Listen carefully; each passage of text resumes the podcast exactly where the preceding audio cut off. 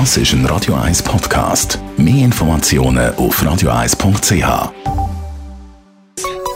Der Konsumententipp auf Radio 1 präsentiert von comparis.ch, einem führenden Schweizer Internetvergleichsdienst. comparis.ch Vielleicht gibt es jetzt dann auch in den nächsten Tagen wieder mal ein bisschen Schnee bis ganz oben ins Flachland. Und dann am kalten Morgen mit Schnee und Eis geht es beim Auto los mit Scheibenkratzen.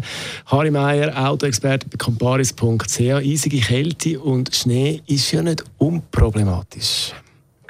Also jetzt ist es so, das ist ja nicht nur eine Herausforderung äh, für den Mensch, der dann da mit kalten Händen die Autoscheibe vom Eis befreit und den Schnee wegschaufelt vom Dach und so weiter, sondern es ist eben auch eine Herausforderung für das Auto selber, weil man darf nicht vergessen, der Motor von einem Auto, der funktioniert mechanisch und da braucht es Öl, wo die mechanischen Teile schmiert.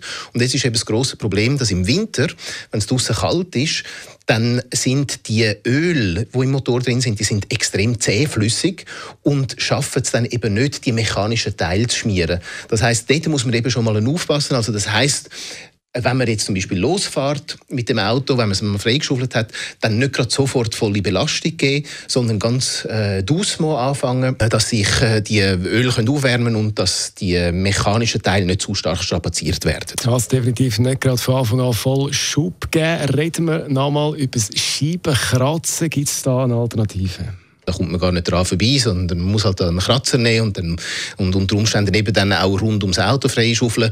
Und dann ist es ja auch so, das muss sauber putzt sein. Das ist ja auch eine rechtliche Frage. Also das heißt, wenn man jetzt irgendwie so mit äh, nur mit einem kleinen äh, Sichtfeister in der Gegend rumfährt, dann riskiert man einen Bus.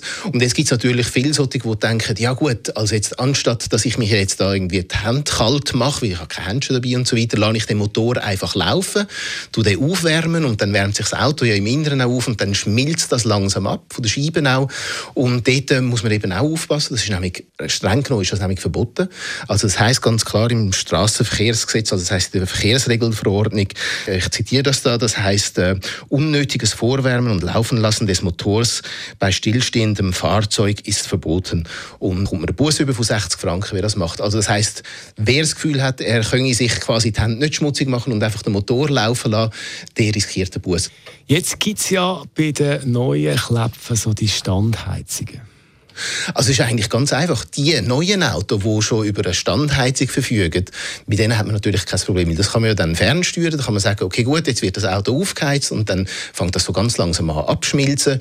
Und wer das nicht hat, wer nicht so ein modernes Auto hat, der kann das nachrüsten, so eine Standheizung. Das kostet ungefähr so um die 2000 Franken. Da kann man das machen lassen. Ist ein gewisses Investment natürlich, aber schlussendlich hat man halt einfach dann äh, warme Hände, wenn man so will. Der Harry Meier ist es, Autoexperte bei comparis.ch.